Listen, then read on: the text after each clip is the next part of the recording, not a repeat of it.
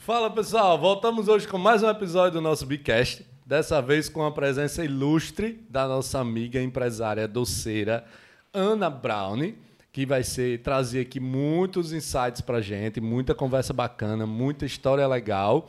E aí, para manter a nossa tradição, vou também ofertar aqui a caneca do Bicast, mais um kit Bicast com caneta e também uma máscara, tá?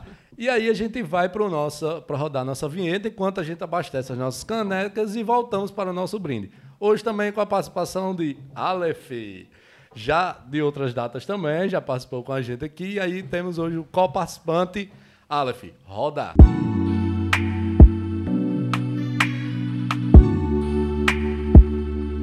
Voltamos então agora com as nossas canecas devidamente abastecidas para o nosso tradicional brinde.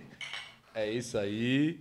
Ana, muito obrigado pelo convite, por ter aceito o nosso convite. É uma satisfação receber você aqui na nossa casa, na casa da Be Delivery, onde a gente tem aqui semanalmente esse, esse quadro, né, esses episódios que a gente traz aqui para para o nosso público, né, para as empresas parceiras da gente, para os nossos entregadores, enfim, para um, um público de modo geral.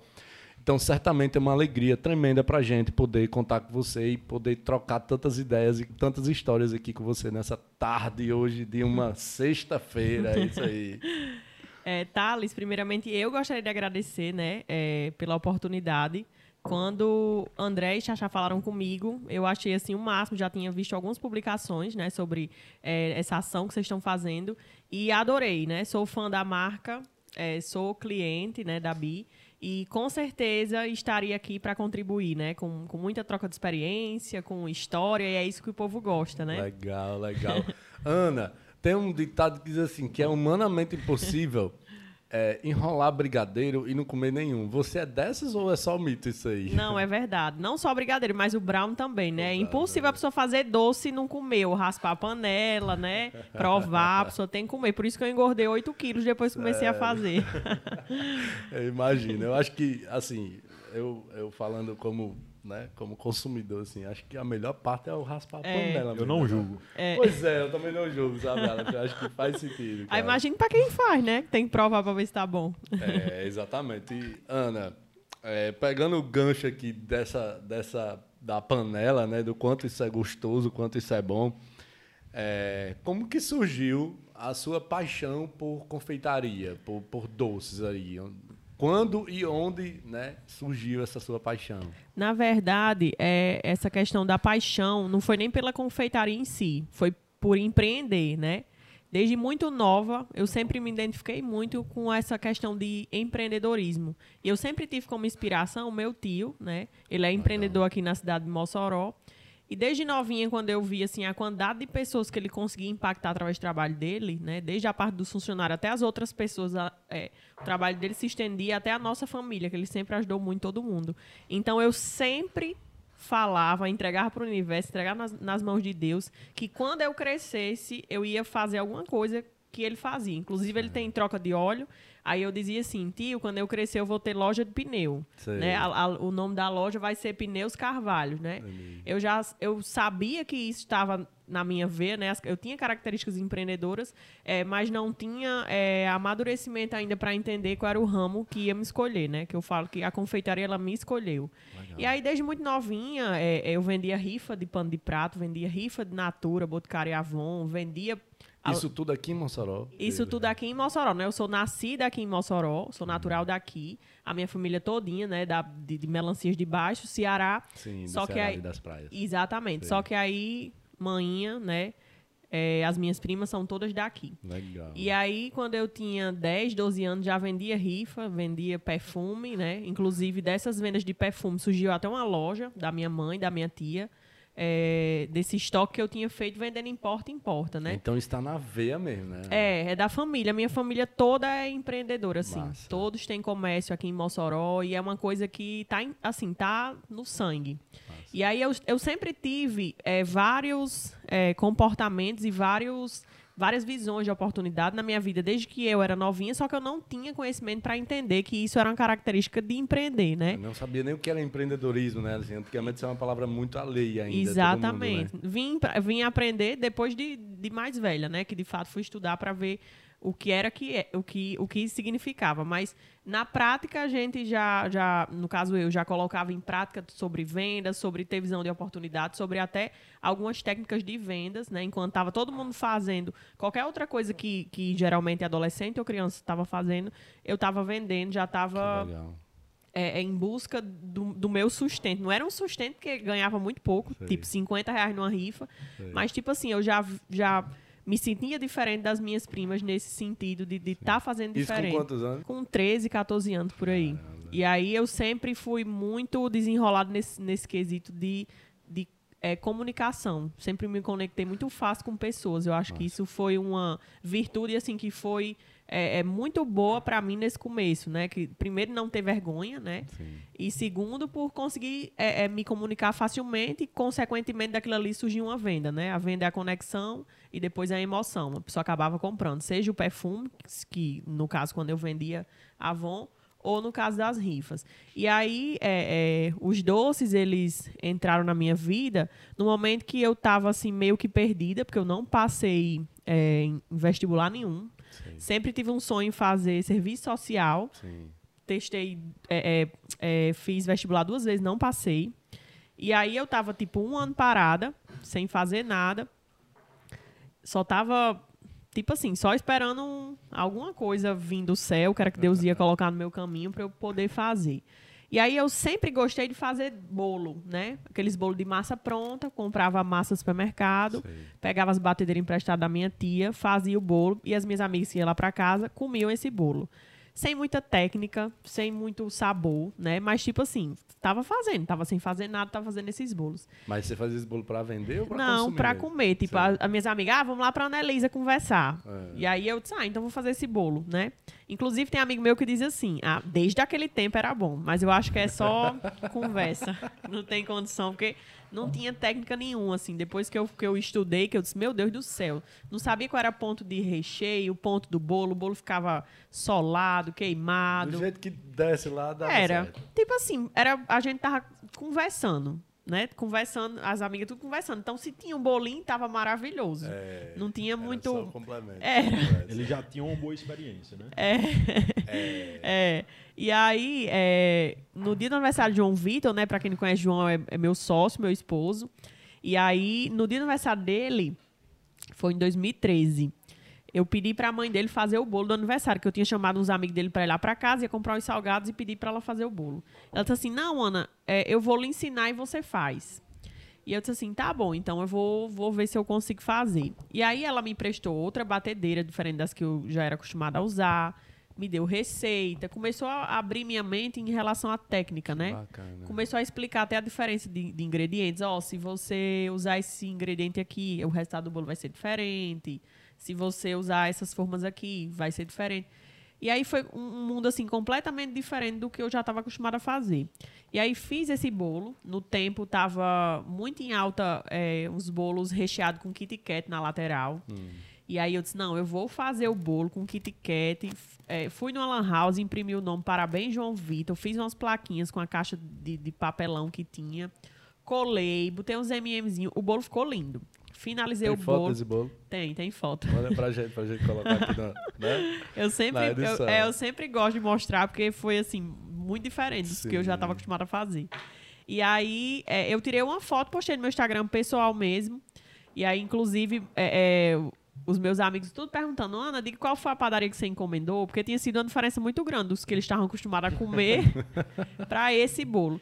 E aí eu entendi que um dos principais ingredientes era justamente o amor e carinho que você colocava, né? Tipo assim, tava com mês de namoro, eu tava querendo conquistar. Dizem que é, conquistam os gordinhos pela barriga, né? É. João Vitor sempre gostou de comer. E aí eu disse, não, vamos ver se vai dar certo, né? Lá na hora também, assim, não tive nenhuma visão de oportunidade de entender que ali seria o meu destino, não. Eu tirei a foto, teve aquela repercussão, beleza. Quando, isso foi em dezembro. Quando foi em janeiro, era aniversário de uma prima minha, que a gente começa assim, fazendo pra família, né? é, né? Sim. E aí ela chegou e disse assim: Ana, se eu comprar os ingredientes, você faz o bolo? Igual aquele? Igual aquele. eu lembro que eu fiz a lista de ingredientes e eu lembro que eu só coloquei ingrediente de qualidade, né? Só leite moça, leite ninho. Aí ela até se assustou com o preço quando deu no supermercado. Disse, Imagine se eu tivesse que cobrar a minha mão de Imagina, obra, é, né? é. Mas assim, sempre sem saber, já estava agregando valor ao meu produto, mesmo sem nem saber se ia dar certo, mas já era uma coisa que já estava na Império desde de antes de surgir, digamos Massa. assim. E aí fiz o bolo, né? Igual o João Vitor, ainda é, arrisquei fazer uns brigadeiros, coloquei em cima. E lá na hora da festa, quando o pessoal começou a provar, minha família toda, começaram a dizer assim: Ana, que bolo bom, acho que quem fez foi Railza, né? Que é a minha sogra. Eu disse, não, quem fez foi eu. Aí, Mas sua sogra trabalhava com isso? Não, Não. só experiência dentro de é, casa mesmo. só experiência, eu, eu digo que é dom. Quando Sim. Deus bota na mão da pessoa, Eu acho que tem um pouco de arte também nisso, É, né? Assim, é. que- é arte, dom, vontade, amor, né? E ela faz assim, eu digo que ela consegue fazer bolo até sem batedeira e o bolo fica perfeito. Então ela me, me ensinou muito bem. Que massa. E aí o pessoal começou a achar que era ela que tinha feito esse bolo, né? E eu disse, não, foi eu. E eles começaram a dizer assim, meu tio, Ana, então por que, que tu não trabalha com isso? E eu, como eu tava um ano sem, sem passar no vestibular, então qualquer coisa, né? Que ganhasse dinheiro, Era. já tava... né? E aí eu pensei, vocês acham? E eles, ah, que você já fez, tá legal, tá gostoso. E aí na mesma hora eu dispus, então eu vou abrir o Instagram, né? E a gente começou a pensar no nome. João Vitor escolheu o Império Doce. A gente abriu a rede social, só tinha foto desses dois bolos, né? É, não tinha logomarca, só tinha o nome Império Doce e essas duas fotos. E também não tinha mais nada além disso.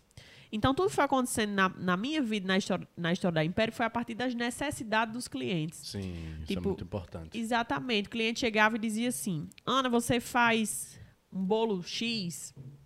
E eu dizia: Ó, é, é, eu preciso de um dia para lhe entregar. E o cliente dizia: Pronto, então eu quero para tal dia. E muitas das vezes eu não sabia nem o que era o doce. Eu ia na internet, pesquisava a receita, ia no supermercado, comprava e fazia aquele, aquele doce e entregava para o cliente. Legal. Eu até digo que no começo, Deus é tão bom que até os, os meus clientes no começo eram uns, uns anjos, assim, porque os doces que, que, que, a gente, que eu fazia no começo eram, assim, muito feios, né? Eu acredito que era muito gostoso, porque sempre quem comprava voltava. Mas em questão de beleza, no começo era É, difícil. diz assim que, que o CEO da, da LinkedIn, né? Eu não recordo o nome dele agora exatamente, mas ele fala assim que se você não se envergonhar do seu primeiro produto é porque você demorou demais para colocar ele no, seu, no mercado. Pois é, exatamente. Eu, eu me envergonho. Assim, eu, eu vejo como uma aspiração e, e gosto de, de, de tirar print e de mostrar para as minhas alunas até. Porque eu digo assim, ó, é possível. Se a pessoa começa assim, você pode começar também, né? Todo mundo que já começa fazendo um bolo lindo, né? Lógico que todo começo requer é, teste, a pessoa às vezes erra, a, a pessoa às vezes faz feio para depois fazer bonito. Então, tudo foi acontecendo na história da Império foi a partir das necessidades, né? Tem uma frase até que diz assim: se você se sente pronto para um desafio, é porque já passou da hora. É porque já passou da hora. É Exatamente, que a pessoa nunca vai estar pronta, né? É. é. Manhã me deu 50 reais, eu fui no supermercado, comprei meus primeiros insumos, mandei fazer a logomarca da Império, postei na rede social a logomarca. E o que eu acho engraçado, assim, eu acho é, é interessante frisar, é que desde esse desse começo eu sempre tratei a Império como uma empresa grande, né? Assim, eu falo pra, na perspectiva dos meus clientes. Eu vejo muitas, às vezes, minhas alunas, tipo, vai, é, é, encomenda um bolo pro, pro esposo. Ah, bolinho pro meu esposo. Aí quem vê, o cliente vai ver de fora vai dizer, vi, só faz encomenda pra família, né? Então eu sempre tratei de forma grandiosa, até na maneira que eu, que eu é, me posicionava na rede social. É, no começo era bolo para João Vitor, para minhas duas primas, e nenhum momento eu dizia bolo para minha prima. Eu colocava encomenda especial da cliente querida Alana Castelo. Encomenda especial da, da cliente Adna Carvalho. Então, quem via de fora dizia assim: caramba, começou agora já tá cheio de cliente, né? Sim. Então, eu sempre é, me demonstrei desse jeito, como de fato, como se fosse já uma empresa organizada, embora tudo fosse na, na, na base do meu Senhor Deus. Chega aqui que tem coisa que depende do Senhor, não, não de mim, né?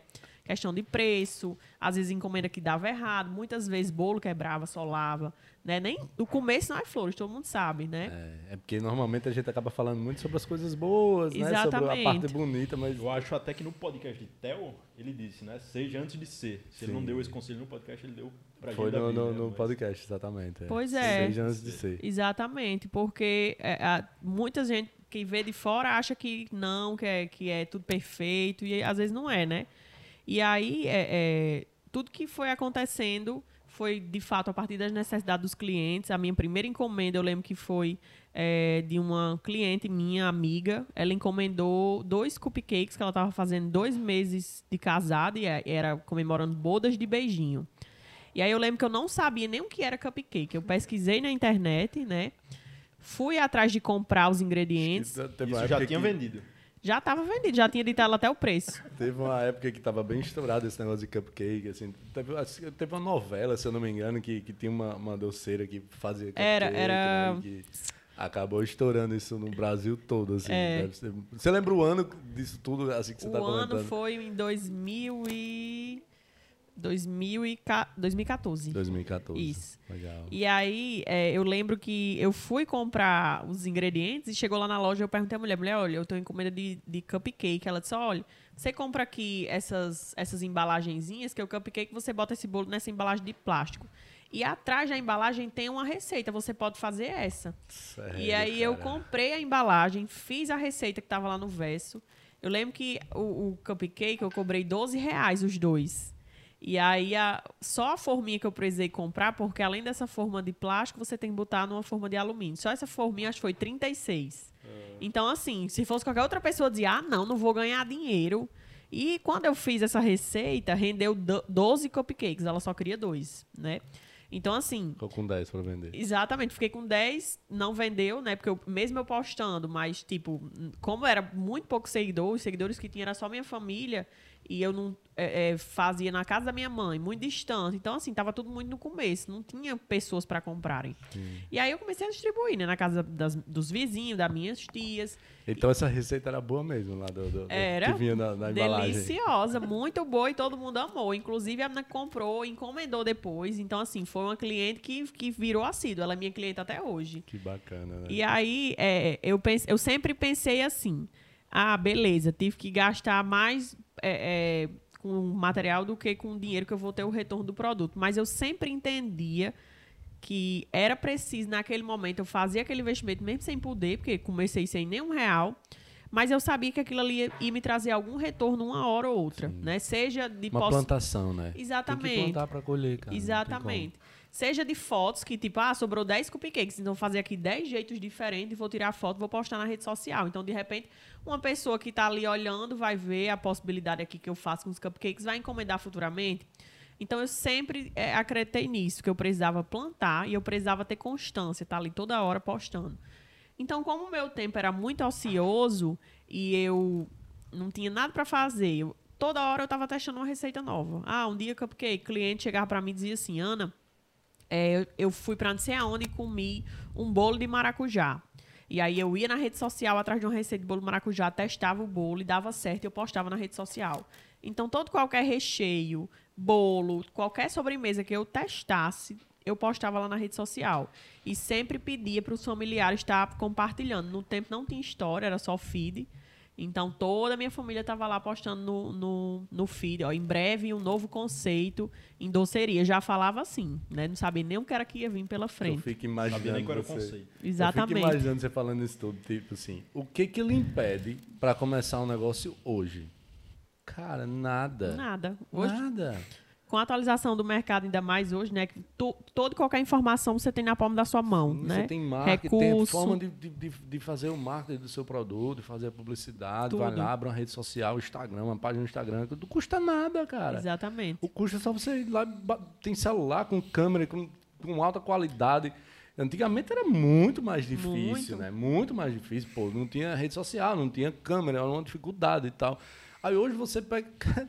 O que que te impede hoje de abrir o seu próprio negócio? Nada. Qualquer pessoa, qualquer pessoa que tenha, lógico, uma veia empreendedora e que né, saiba Eu acho que o poder da venda também é muito importante para que você consiga desenvolver bem né, a, a, sua atividade empreendedora, principalmente no início. Eu acho que, que o empreendedor está muito conectado com o vendedor no, nas suas primeiras atividades, seus primeiros, no seu primeiro dia a dia, porque é o primeiro passo para que a sua empresa é, se de fato constituem, é, é, você tem que vender o primeiro produto. E aí você vai ter que vender, que você não vai ter como contratar alguém para vender e tal. Então, se você está vendendo, né? Se você conseguiu, você sabe, tem o poder da venda ali. Se você consegue vender, tem essa arte da venda.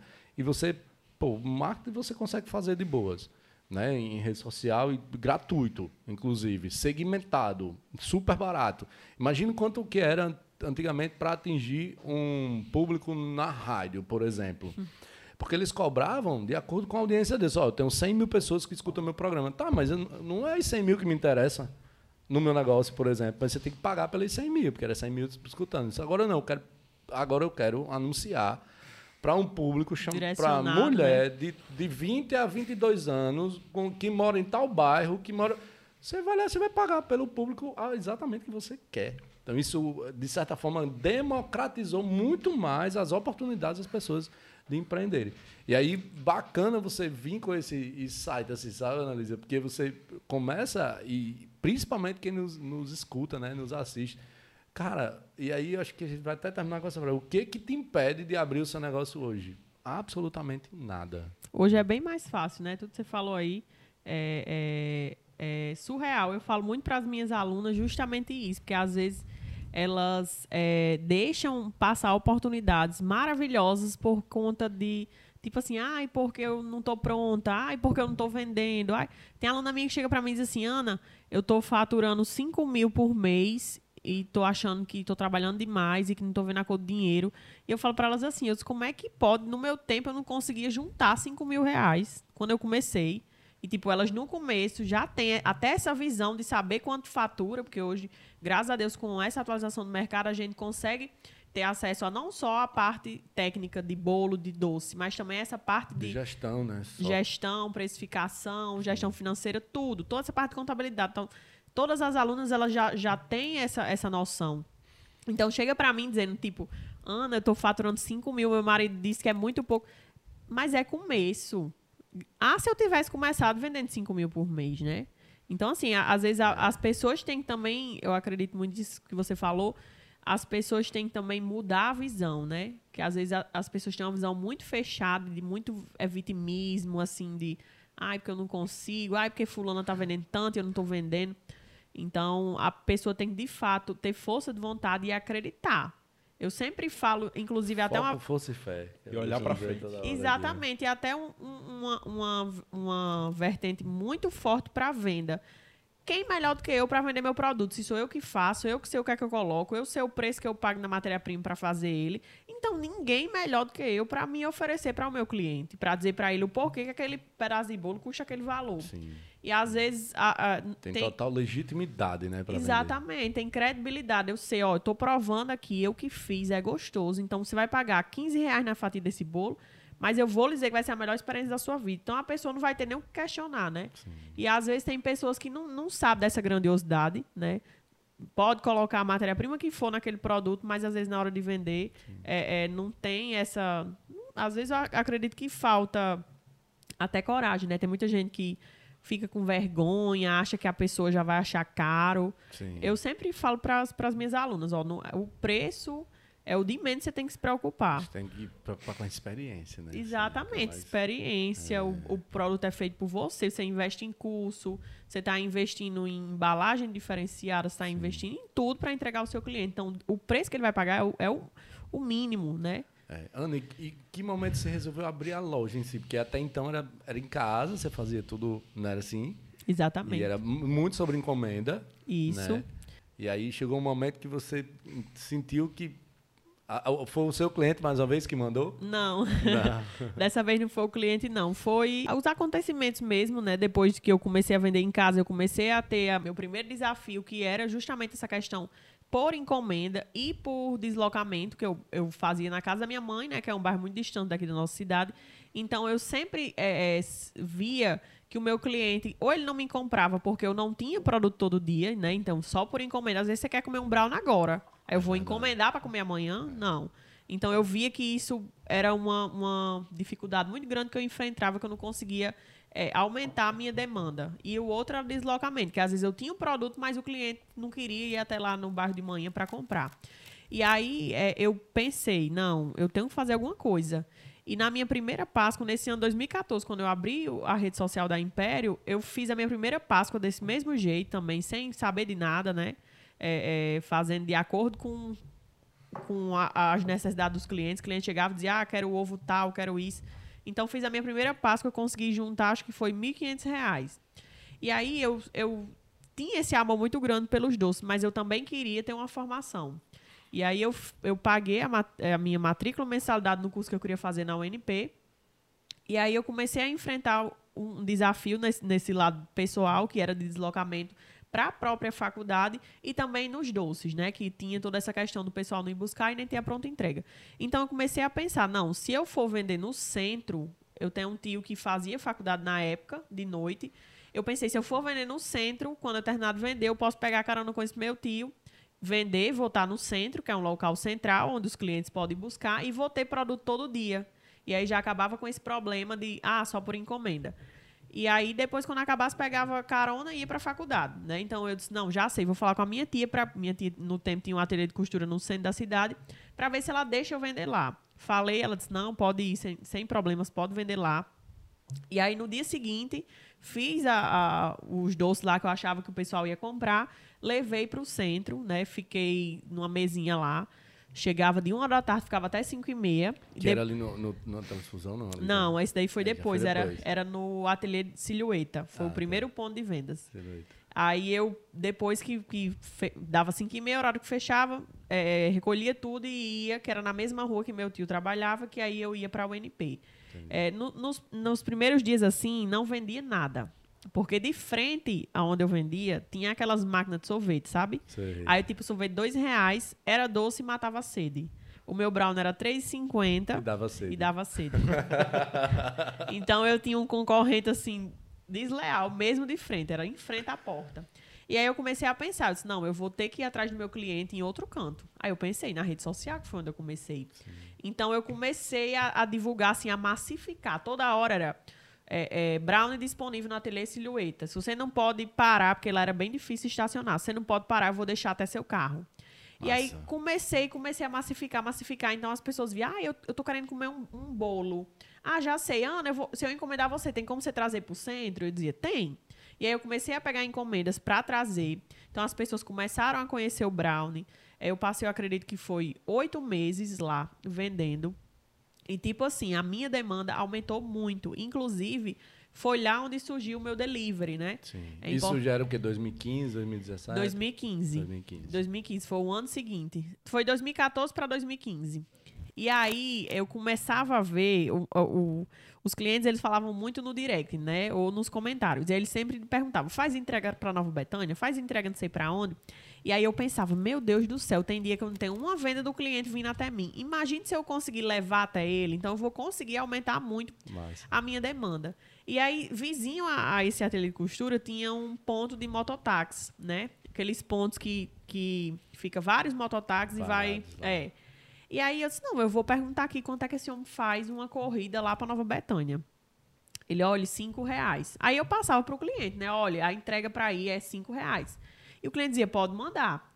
E aí eu mesma fazia lá, pegava o papel, anotava, entregar na rua tal, tal, tal, fulano de tal, telefone, dá tanto. Aí dizia pro, pro mototáxi, ó, você vai deixar lá e você volta e traz dinheiro para mim. E ele, tá bom. Aí ele ia. Aí, desse jeito, quando eu vi que deu certo, eu já comecei a divulgar. Então, 2015, doceria fazendo entrega foi assim. Ninguém. Ninguém fazia. Ninguém fazia. É tanto que eu sempre digo a João Vitor e a manhã. Por isso que o nosso delivery é tão fortalecido hoje na loja. Foi por ter começado desde esse tempo. Sim. E era sempre eu que, que falava, né? Depois, quando, quando falar da abertura da loja, da loja, a gente botou o delivery também. Então, o delivery era todo comigo. Então, o cliente, ele, ele vê essa segurança, né? Em estar tá pedindo. Massa. E aí, de, de, é, com, com essa ideia que eu tive, com essa visão de oportunidade, o delivery cresceu muito, né? cada dia mais. Era, pra você ter uma noção, tinha um mototaxista que ele fazia corrida para mim até de, quando eu fui para transfusão, né? Que depois desse ponto foi na transfusão e eu peguei o contato dele ele fazia todas as minhas entregas. É. Eu Mas, lembro de você na transfusão lá, né? Do, no carrinho, carrinho exatamente. Tal, lá e ia trocar o óleo do, do, carro e tinha lá o, o, os, doces. os doces. Exatamente. É. Aí o que eu um, uma coisa engraçada era porque no começo, é, quando eu não tinha muita amizade com os mototaxistas, tinha que ser assim: se saísse fulaninho para ir deixar e se saísse outra entrega, tinha que ir o da vez. Né? Aí eu acho que o meu cliente ele dizia assim: caramba, essa menina bomba, viu? Porque toda hora um entregador diferente.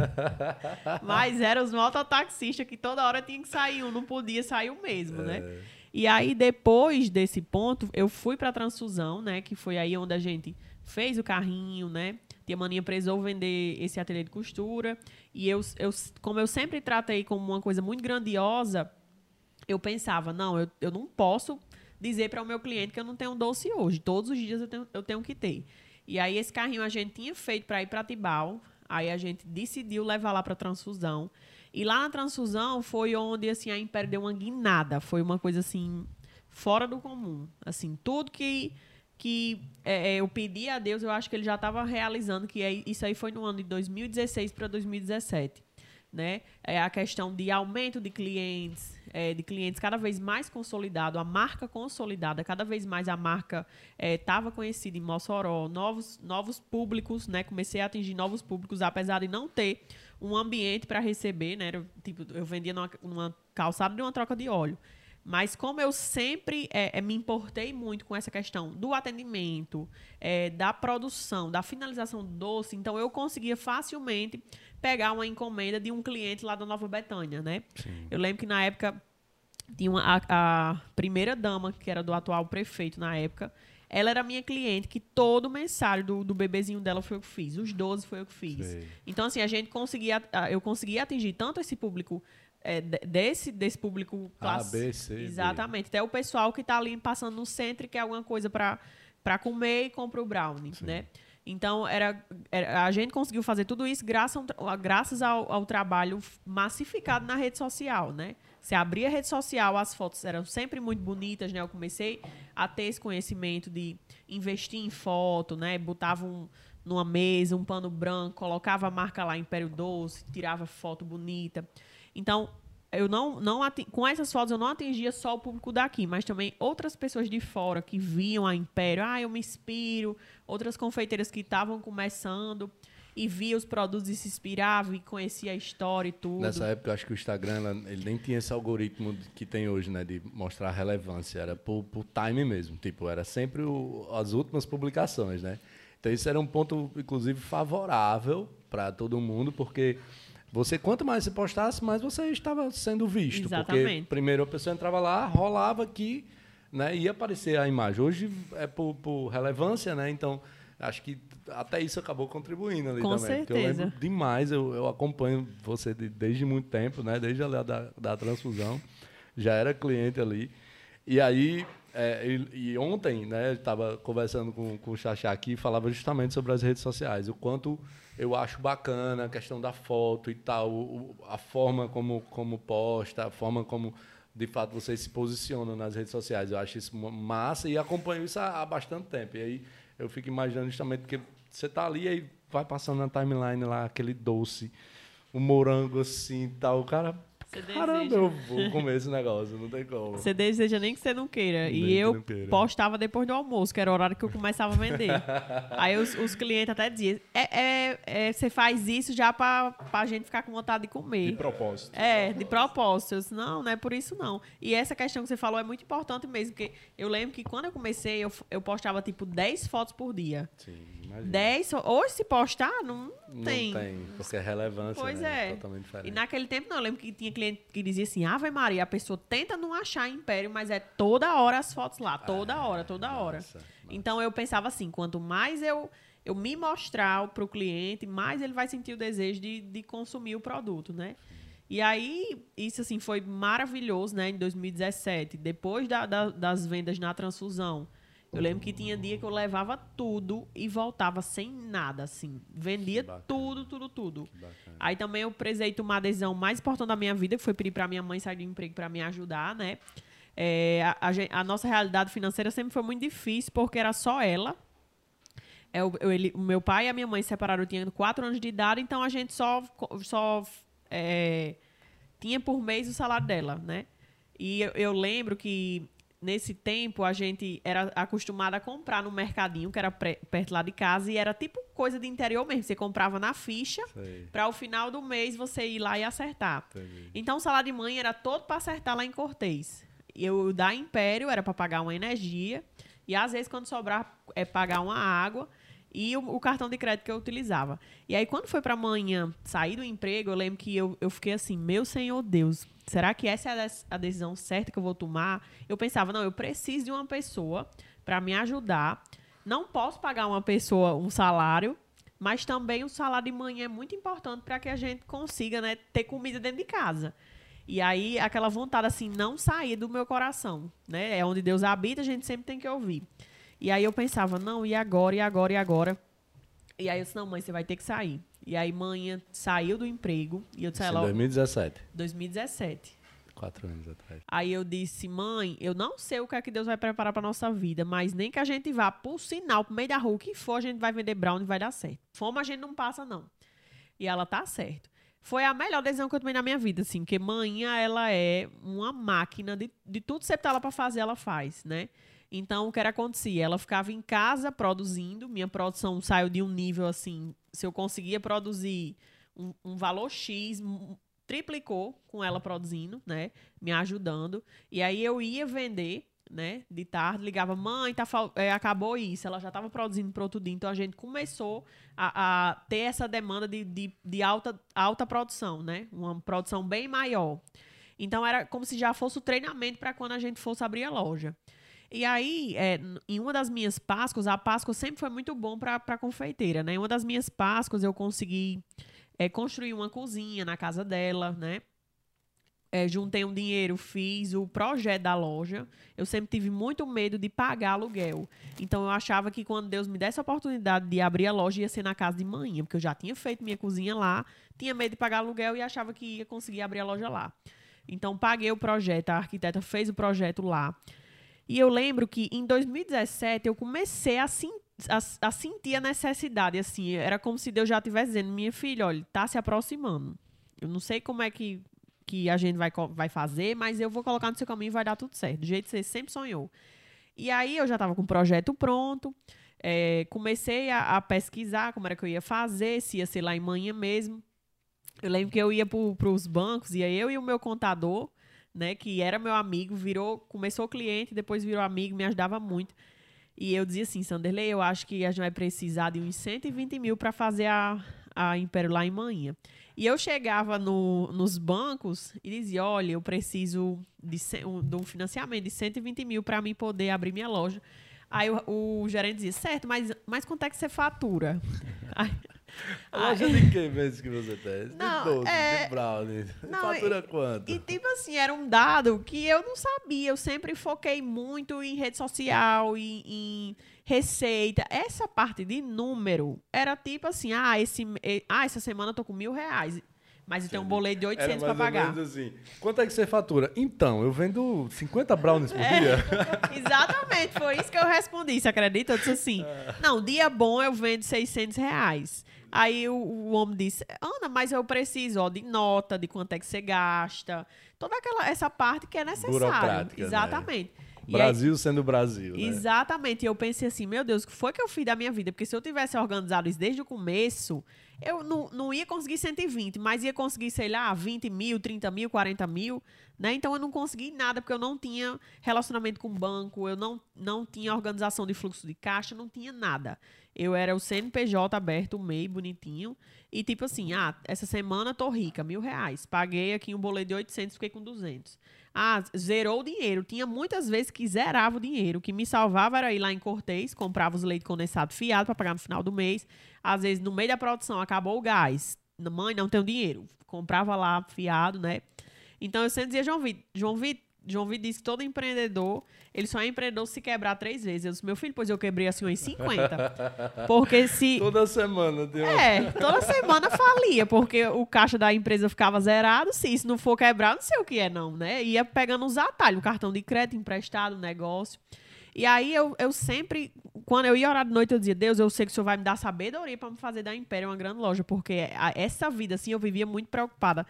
Por eles ter, por minha mãe e meu pai ter se separado, eu tinha quatro anos, então eu amadureci muito rápido nesse sentido de, tipo assim, de correr atrás, de, de ter essa maturidade de entender que o que eu quisesse da minha vida, eu que tinha que ir atrás. E a responsabilidade de fazer dar certo, né? De Sua mãe já tinha saído do Exatamente. emprego e tal. cara. Exatamente. Não tinha outra opção. A única opção era dar certo. Exatamente. Eu lembro que eu orava de noite e dizia assim, Deus, ó, eu não, eu não é querendo assim, né?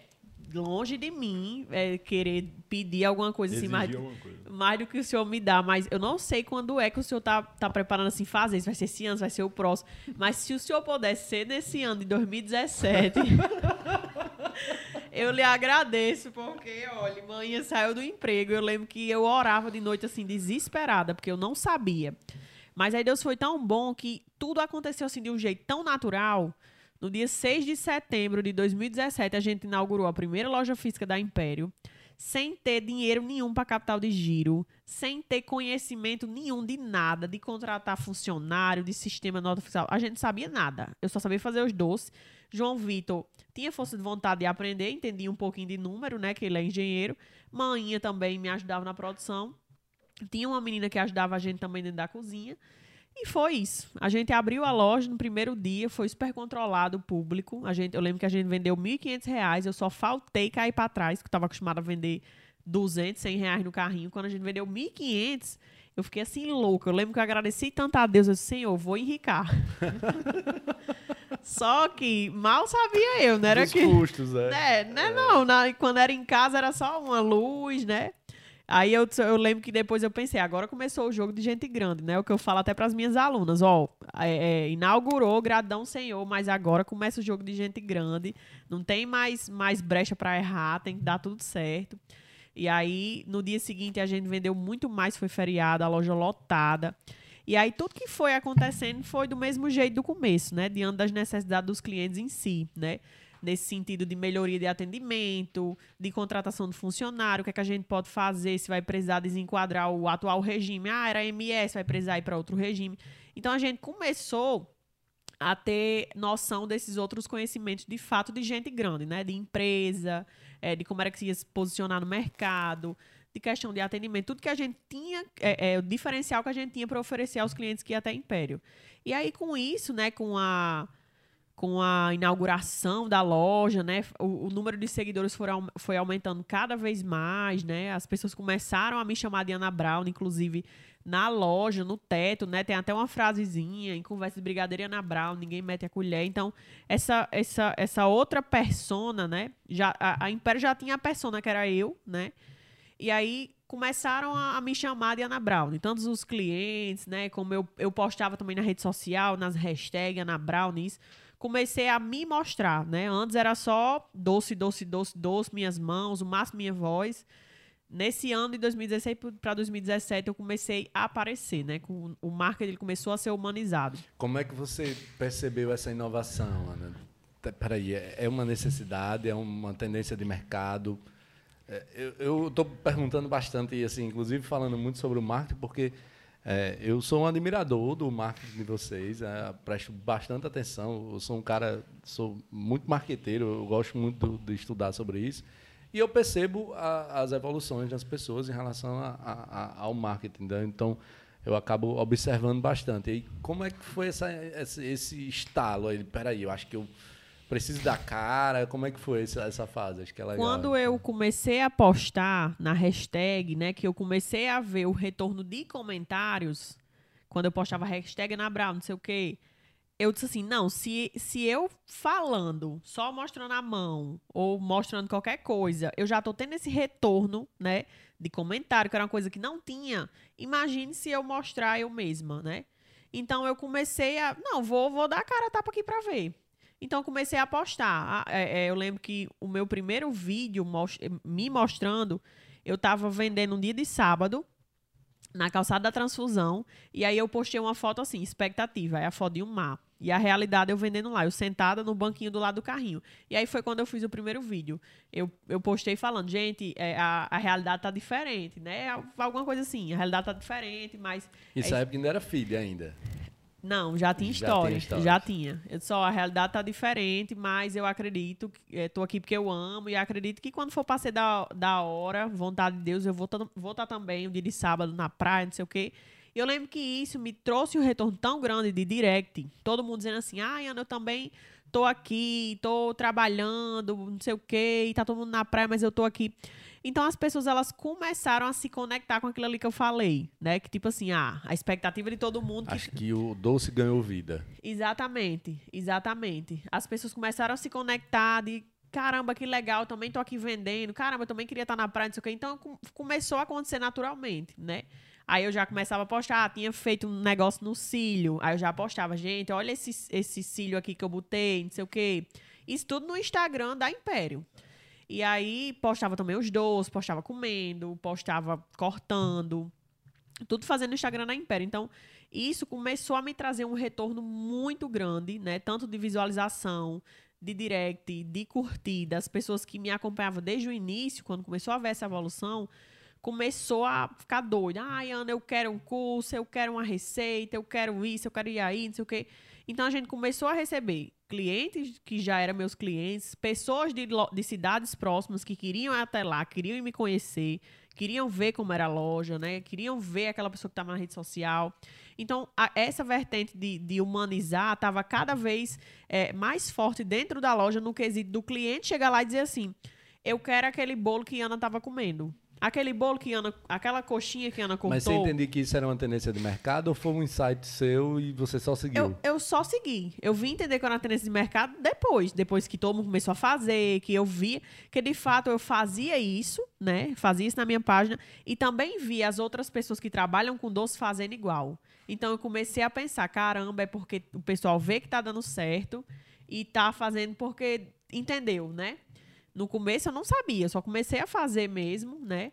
Hoje eu falo para minhas alunas, tem muita aluna que diz, ai, sou tímida, sou tímida, não apareço. Eu digo, tá perdendo tempo, né? Timidez não paga boleto. Vamos aparecer porque conecta, as pessoas querem ver quem tá por trás.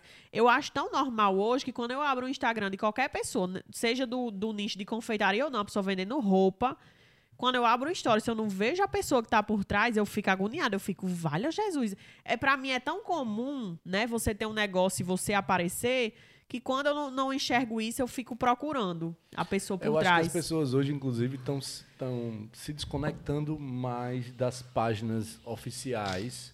Eu acho que a página oficial hoje está muito mais institucionalizada do que para venda em si. Cara, tá, eu tenho uma página aqui da, da minha empresa, né, um exemplo assim. E aí eu vou ter ali posts e, e histórias e tal, muito relacionado à instituição em si, Para se posicionar. para se posicionar. Não engajar. Mas É. para engajar é complicado. É, acho É. que hoje e isso é uma tendência que vem já acontecendo, acho que aí dois, três anos assim mais forte, né?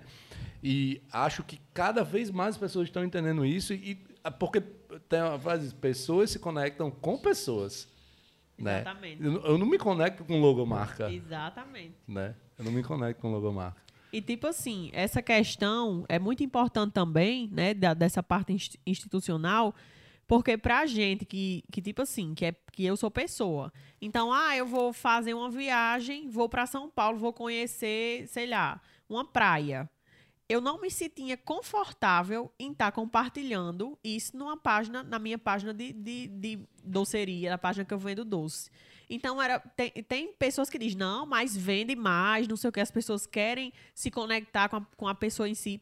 Mas tinha horas que eu não, não me sentia confortável, de tipo assim, ah, eu vendo é, é, doce aqui na minha página e eu vou estar postando vídeo com o meu cachorro, com o meu gato, né? Então, eu, eu achava que não, não... Eu acho que tem muito também de público, assim, sabe? Tipo, acho que quando eu me conecto com uma página, quando eu começo a seguir uma página de uma, uma rede social, de uma empresa ali, institucional, acho que a minha intenção maior não é, de fato, ver a praia, Diana. É realmente ou ver ali o doce, ou saber que a Império Doce existe, alguma informação, um horário de atendimento, momento que eu lá, peraí, deixa eu ver que horas que está que, que tá aberta, pronto. E aí é diferente. Então, realmente, eu acho que cabe, né? Eu acho que faz muito sentido isso que você está falando, porque quando eu me conecto com pessoas, que aquelas pessoas vendem serviços e produtos do mesmo jeito, não impede.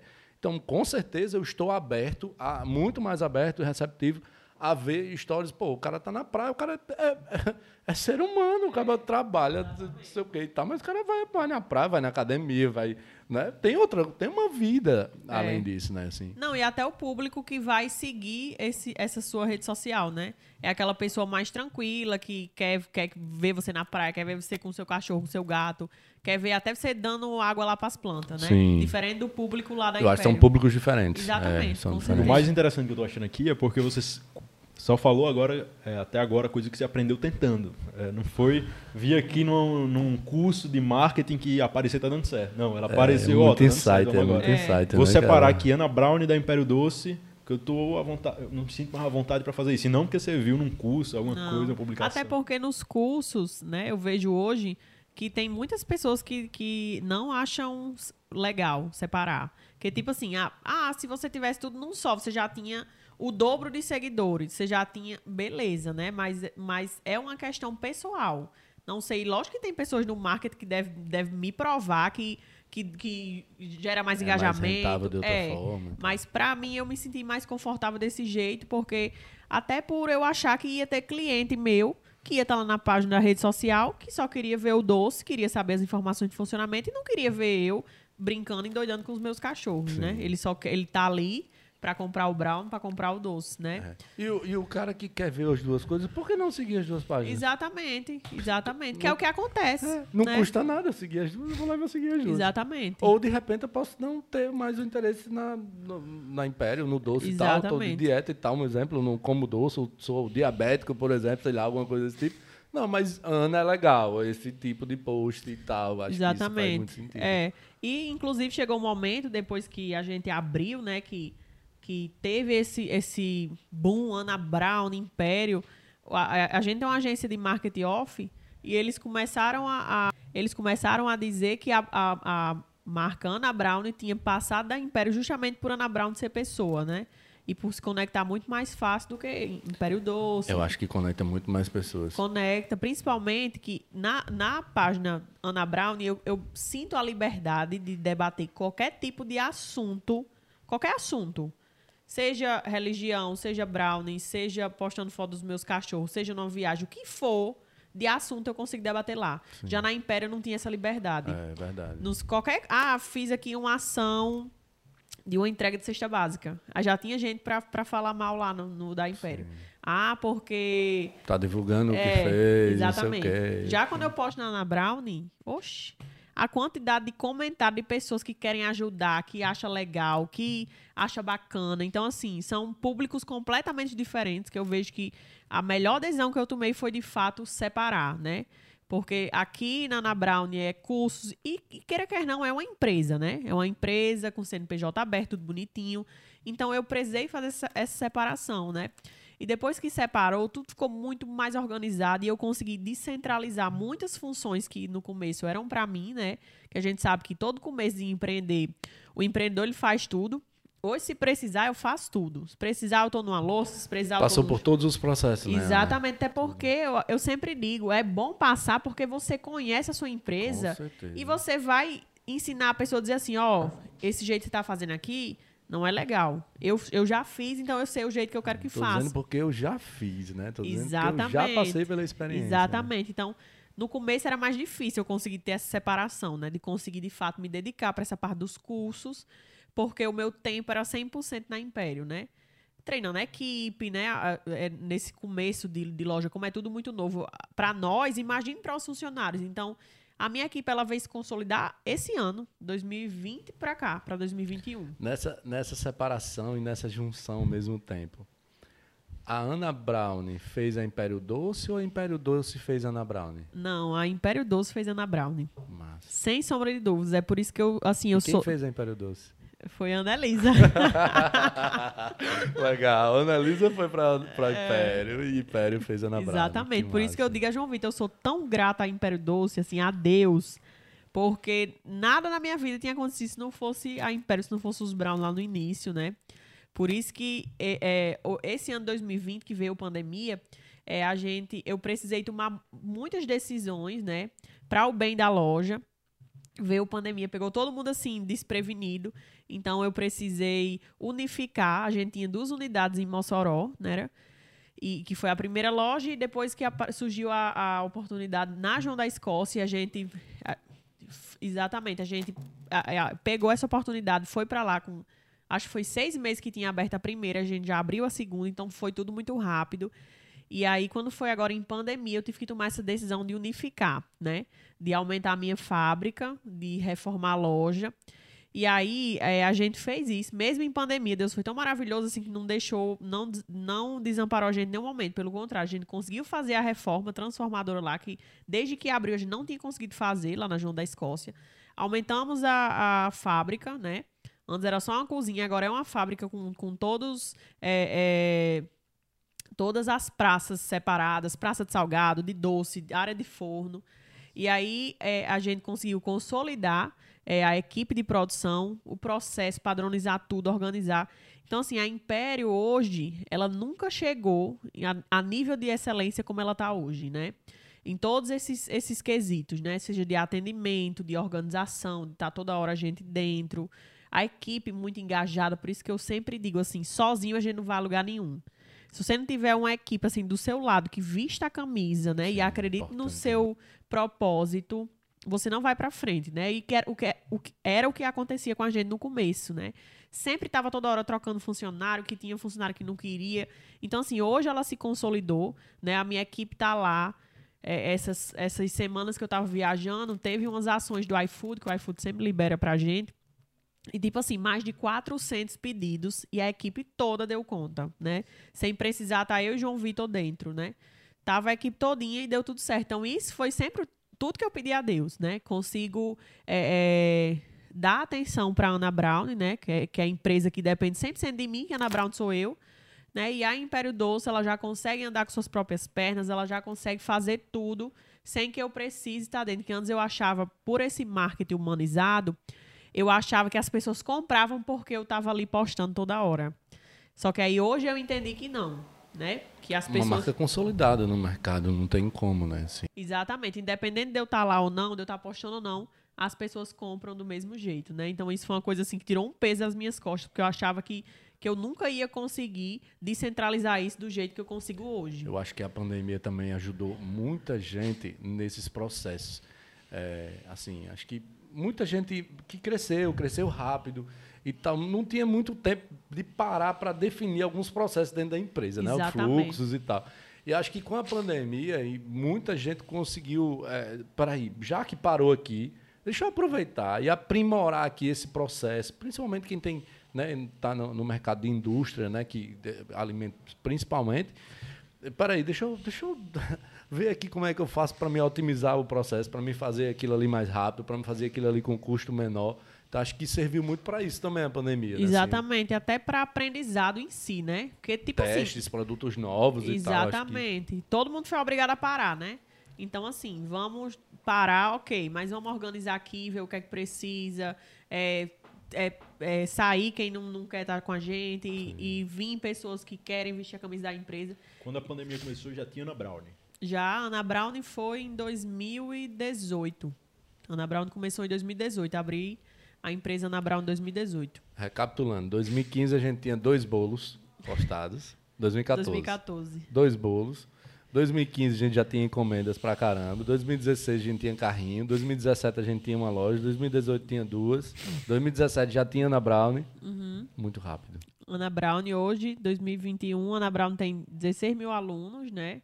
Plataforma Hotmart, Brasil todo, até fora. Tem uma aluna do, dos Estados Unidos, Portugal, né? Inclusive tem uma consultoria marcada agora em, em Portugal, né? Para uma aluna minha que tem uma rede de hotéis lá e quer colocar as, as sobremesas no cardápio. E aí a gente tá com passagem comprada já a data para ir em setembro. Né? E toda vida que, quando vocês falam assim, eu fico pensando assim, passa um filme pela, cabre, pela cabeça, porque é, é, até falando aqui para vocês da história, em muitos momentos eu poderia pensar assim, não, isso aqui não vai dar certo, não, vou desistir. Não dá certo, não, é difícil. Quantas vezes você pensou em desistir? Muitas vezes. Você acredita? Se eu disser para você assim, não, eu nunca pensei, eu vou estar tá mentindo. Sempre eu, quando eu ia pensar à noite, eu, eu dizia assim, Senhor, será que vai dar certo o mês? Será que eu não estou acreditando? Eu vou arrumar outra coisa. Será que eu não estou acreditando demais? Porque eu sempre acreditei muito, muito, muito, muito.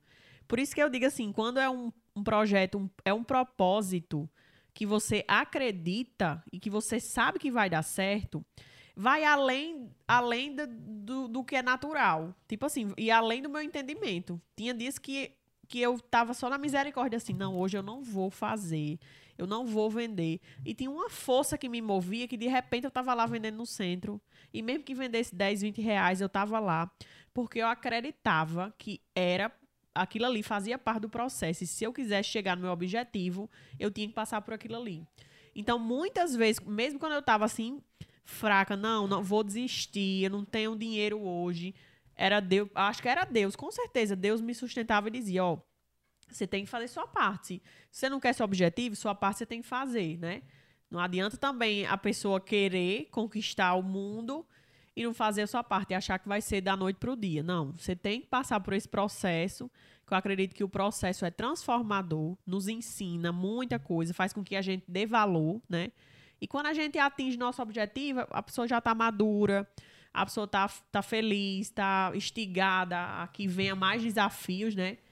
E assim a pessoa vai seguindo. Na pandemia funcionou o delivery de boas? Não, na pandemia, meu filho, o delivery foi assim uma coisa surreal, né?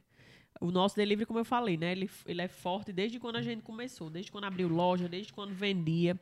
Então, na pandemia que a gente estava só com delivery, a, inclusive a gente precisou contratar até mais pessoas para ajudarem, porque a gente não estava dando conta. Por isso que eu digo assim. Então você estava você tava vendendo mais na pandemia? Vendendo mais na pandemia. Massa. E só em delivery. Mais uma dúvida, assim, como é, assim, para quem vem para quem é de confeitaria, né? A experiência é muito importante, né? E como é como foi assim replicar essa experiência lá na casa do cliente e não na. Acho que é um desafio isso aí, viu, cara? É, é um, des, é um desafio, exatamente. É um desafio pra gente aqui também, Entregar os bolos, não quebrar os bolos. Pois é, é um desafio para todo mundo, né? É. É, eu acredito que a gente estava mais acostumado porque a gente já fazia entregas, né? Mas a gente não fazia é, com a demanda tão alta. Tipo, o dia que a gente vendia menos era 80 pedidos num dia. Final de semana era 120, 140. Então, assim, a gente se adequou muito fácil, porque a gente já oferecia esse serviço para os, os meus clientes. É lógico que o que é que a gente precisou fazer? Ah, se eu, se eu tenho aqui entregador fixo, ah, se eu tenho um aplicativo de entrega, ah, o que é que eu vou precisar fazer para que esses, esses pedidos cheguem mais rápido até a casa do meu cliente? Porque se eu, se eu vinha numa realidade de X pedidos, triplicou muito. Então, na cozinha eu consigo operar. Agora, como é que vai ser com a logística para chegar até lá, né? Mas aí, graças a Deus, a gente aprendeu muito, né? É, é, a gente sempre é, ligava para os clientes quando dizia que ia demorar um pouco mais, a gente informava para os clientes, é, ó, vai, vai demorar um pouco mais, tá, é, o pedido hoje de domingo tá, tá 60 minutos.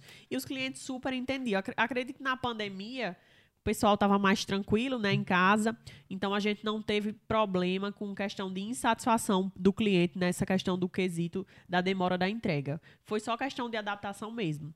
Mas o faturamento é, é, no período de pandemia aumentou muito. Quando eu tinha duas lojas, não dava o faturamento de uma loja só com delivery. Que bacana, cara. Por aí você tira. Que bacana. Acho que deixa, inclusive, essa dica da importância do delivery. O quanto é bom você estar tá aprimorado né? Porque assim, existiu a pandemia em 2020 e depois a gente teve mais uma onda agora em 2021 novamente, né? Ali em março, fevereiro, março.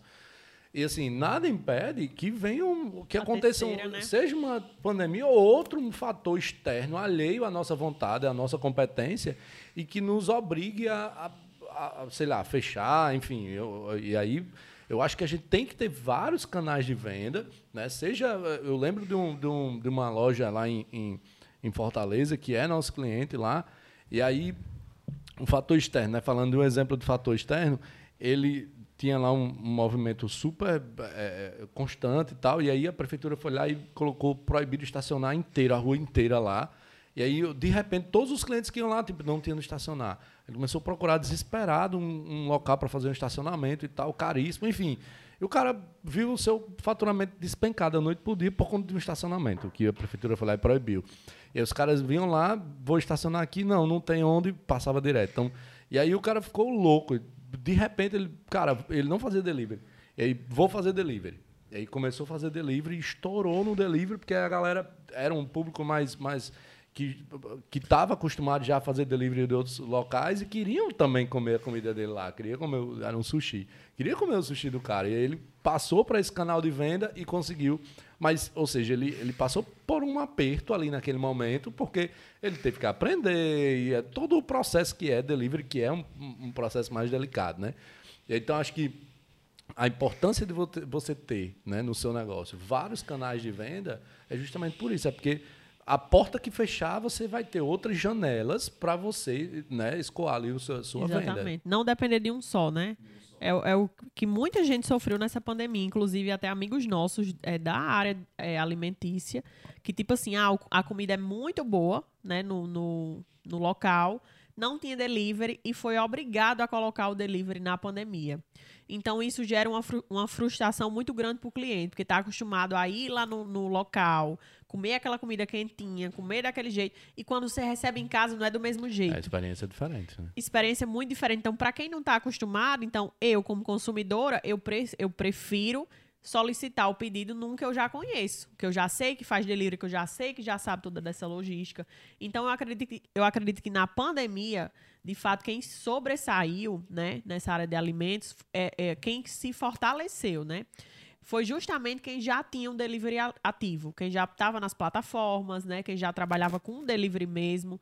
As pessoas que tiveram que colocar esse serviço, eu acho que deu uma. Sofreu, uma, um sofreu porque eu acredito que não foi como esperou, justamente por essa questão do cliente já não estar tá acostumado. É, imagine você ter que comprar embalagem. Né, em grande quantidade, as fábricas fechando, não tinha como produzir de tudo isso de última hora ali. Tipo, cara, é um sufoco. Ensinar como usar a plataforma, ensinar os processos. Exatamente. Agora é. a gente tem esses pedidos aqui, essas comandas. É, é. Muda tudo, o time muda todo, né? A é. equipe, a forma como, como o fluxo com, muda completamente. Muda. Né? Para mim, que é normal, né? Eu já é, para mim é uma coisa muito comum, mas pra, vendo desse, desse lado que você falou, realmente é muito difícil, né? Principalmente essa questão da plataforma, que às vezes a pessoa não está habituada a mexer no computador. Tinha muitos cantos que era só comanda na mão, comanda de garçom. Então, quando você passa para um colaborador essa possibilidade de estar tá ali com o sistema, né? Tendo que aceitar pedido, dar entrada em pedido para fazer nota, para imprimir, para poder levar para o delivery, é um gargalo que fica ali que você atrasa todos os processos da sua empresa, né? sai atrasando tudo, que às vezes não depende nem da cozinha que está produzindo, mas sim ali na frente. Você precisa, às vezes, chamar entregador, entregador chegar, você dar a saída, não sei o quê, ter que imprimir papel. As pessoas não estão habituadas, né? Aí acaba sendo uma coisa que é para ser favorável, acaba sendo. E não é um processo simples, né? Não é um processo simples. Logística, a logística como um todo é bem, bem delicado. Precisa é. ter muitos cuidados. E tipo assim, o cliente que ele está em casa, ah, meu filho, o cliente que ele está em casa, se você disser que meia hora está na, na, casa dele, se passar 31 minutos, ele está ligando danado. Eu fui ver uma reclamação ontem no iFood de um cliente nosso, aí tinha lá, chegou 10 minutos depois, eu fiz, pô, cara, 10 minutos, cara. Não, lá, ó, o lá da, da, da gente é altamente exigente altamente exigente, reclama assim de coisas que a gente fica impressionado. Mas tipo assim, com total razão. A gente está na operação, a gente precisa melhorar cada dia. Então, os feedbacks são sempre bem-vindos para que, ah, demorou, então eu já vou ter aqui uma reunião para ver por que está demorando, se está sendo na cozinha, se está sendo com o entregador, o que é que está acontecendo para que o meu cliente ele sempre tenha uma experiência boa, né? A gente que está em casa, quando quer, quando pede um pedido, eu que sou muito ansiosa, se eu tiver com fome, se atrasar um minuto também, eu não vou postar lá não reclamando, porque eu sempre penso assim, não, eu tenho um negócio, não queria que ninguém comentasse, né? Mas eu ia ficar chateada, né? Às vezes você cria uma expectativa naquilo ali e você é, é, não consegue ser surpreendido porque atrasou, porque não chegou do jeito que você imaginou. É, eu acho que o tempo de entrega é um fator bem importante hoje. No, no, a gente tudo, sabe assim. bem, né? Oh. Não, além de tempo de entrega, eu acredito que também o produto chegar, né, legal, né? É muito complicado quando você, tá- principalmente em plataforma, que você posta foto, o cliente já conhece o produto e às vezes acontece do, do produto chegar do jeito que não é para chegar. Eu, eu, eu pego muito voo por Fortaleza, né? E aí tem uma, uma, uma lanchonete lá em Fortaleza que eles eh, prometem lá em 15 minutos a entrega. Sim, eu já vi. É, né? É bem conhecida. E aí, é, inclusive lá na loja mesmo, você recebe 15 minutos ou você nem paga, na verdade, né? E aí eu, eu, eu- normalmente eu chego nos voos de madrugada, por exemplo, e aí eu peço o, o sanduba lá, boto já o endereço do hotel que já é certo. E aí do aeroporto pro hotel eu gasto 13 minutos. Já é, né, quando eu boto um ex lá dá 13 minutos. Do aeroporto pro hotel 13 e o, o- a entrega da, da lanchonete lá é com 15. Cara, mas é o tempo certinho, assim. é- é- e não é o melhor lanche do mundo, né? Assim, acho que não é o mais saboroso e aquele que você deseja o tempo inteiro. Mas a, comodidade e, a forma como ele trabalha no tempo de entrega lá me atrai demais. A proposta de valor dele é Total. O tempo de Eu, eu, eu já sei. Pô, você chega cansado ali, uma hora da madrugada, um exemplo. Aí você quer o mais rápido possível, comer alguma coisa o mais rápido possível e dormir, né? Cansado pra caramba. Então, eu pego o carro no- no- na, na- na locadora e vou pro hotel. Quando eu chego no hotel, na recepção, o cara tá chegando lá. Não tem- Dá tempo de eu fazer o check-in, o cara já tá, é, tá é chegando verdade. lá. Isso que É. você falou é muito importante. Nem é muito bom, mas só o tempo de entrega, né? Sim, já já o- é. A proposta que ele, que ele se. Né, ele se propõe, ao que ele se propõe, ele cumpre com bacana, então atende a minha necessidade muito bem. Entendeu? Inclusive, eu não sei se essa questão dos 15 minutos é para consumir lá também. É, lá no local, se você se não, não servir com 15 minutos, você nem paga o lanche. Ah, é, é, então é no local também, porque a vez que a gente foi, foi no local. É, mas no iFood é 15 minutos também. Só é que, grande, viu, é, só que assim, não tem é, essa que se não chegar com 15 não paga, se for no, no, no aplicativo. Mas no local ou é 15 minutos ou, ou você não paga o lanche. Então, É, muito difícil. Como é que eles rápido. fazem essa logística, não. É, Fortaleza e é 24 grande. horas. Sim, E é 24 horas. 24 horas. É. 24 horas em 15 minutos. É Diga muito aí. difícil. É. Eu prefiro lá na loja, eu coloco um tempo, o máximo que der, der, tipo 40 minutos. E o pedido chegar antes, que o cliente vai dizer, ai que bom, Superou né? Superou. Do que colocar um, um tempo menor e, e ficar com chateação, né? O É. cliente ficar chateado porque não chegou na hora que era para chegar. A- geralmente, final de semana, a gente aumenta o prazo, porque a demanda é bem maior. Mas aí sempre explica para o cliente, ó, pode chegar nesse prazo, também pode chegar menos, né? Tudo vai depender aqui de como é que vai funcionar essa questão da logística para chegar aí até sua casa. Mas sempre dá certo, né? O cliente que não quer esperar vai até a loja, pega para retirada também, dá certo. Ana, qual o maior diferencial da Império hoje? Eu acredito que o diferencial é a disponibilidade, né? No quesito de disponibilidade e, e se importar com o cliente, né? Todos os, os meus colaboradores lá são treinados para se importar de um jeito, para oferecer para o cliente um atendimento cada vez mais humanizado, no, no sentido de, tipo assim, ah, para mim vai ser bom se esse cliente encomendar esse bolo aqui desse tamanho. Mas também eu posso entender que para a realidade desse cliente, se ele encomendar o menor, embora mais barato, vai ser bom, né? Então lá a gente trabalha muito com essa questão da disponibilidade, de mostrar para o cliente que a gente está sempre disponível, né? É, sempre no horário de, de funcionamento, tá? Os telefones lá sempre ativados para responder cada cliente. A gente sempre é, tenta atender o cliente de última hora. Lá, tipo assim, ah, é, eu quero encomendar um bolo, mas todo canto que eu vou só pede um dia de antecedência. É, Ou então, tem, aqueles bolos de 1,2 kg, eu acho que a gente pede pra, pra caramba. Exatamente. Lá, né, que- que sempre, o bolo assim. império. A gente É, sempre império. tem É, ele pronto. Seja uma encomenda que a pessoa quer encomendar para pegar no dia, a gente pega também, né? A gente sempre tem. A nossa produção é toda feita diariamente, justamente para essas pessoas que às vezes querem de última hora. Então o cliente ele não sai da loja, é só se de fato ele não quiser. Mas se ele chegar com a proposta de qualquer coisa que a gente puder fazer e tiver ao nosso alcance, a gente faz, Isso né? é muito importante, cara. muito Exatamente, importante. foi uma coisa que eu aprendi desde o começo, né? Que vinha sobre as necessidades dos clientes, que a gente opera até hoje lá na loja, né? Eu acredito que é uma das coisas que tá assim. Tá na cara da Império é justamente essa questão da disponibilidade. Às vezes até diz, ah, não, é, até em datas comemorativas também. Ah, eu vim porque vocês sempre têm pronto, porque vocês sempre me atendem. E a gente, de fato, sempre atende, né? Já aconteceu muitas vezes de data comemorativa ou qualquer outra encomenda.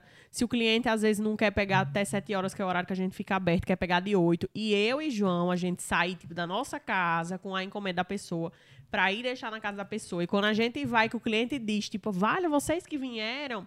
Então fica impressionado, né? Que de fato a gente se importa com cada cliente que vai até a loja. A gente procura ter esse atendimento mais personalizado para entender, porque a gente, eu digo muito que eu gosto de gerar uma experiência, mas eu também gosto de resolver aquele problema daquela pessoa.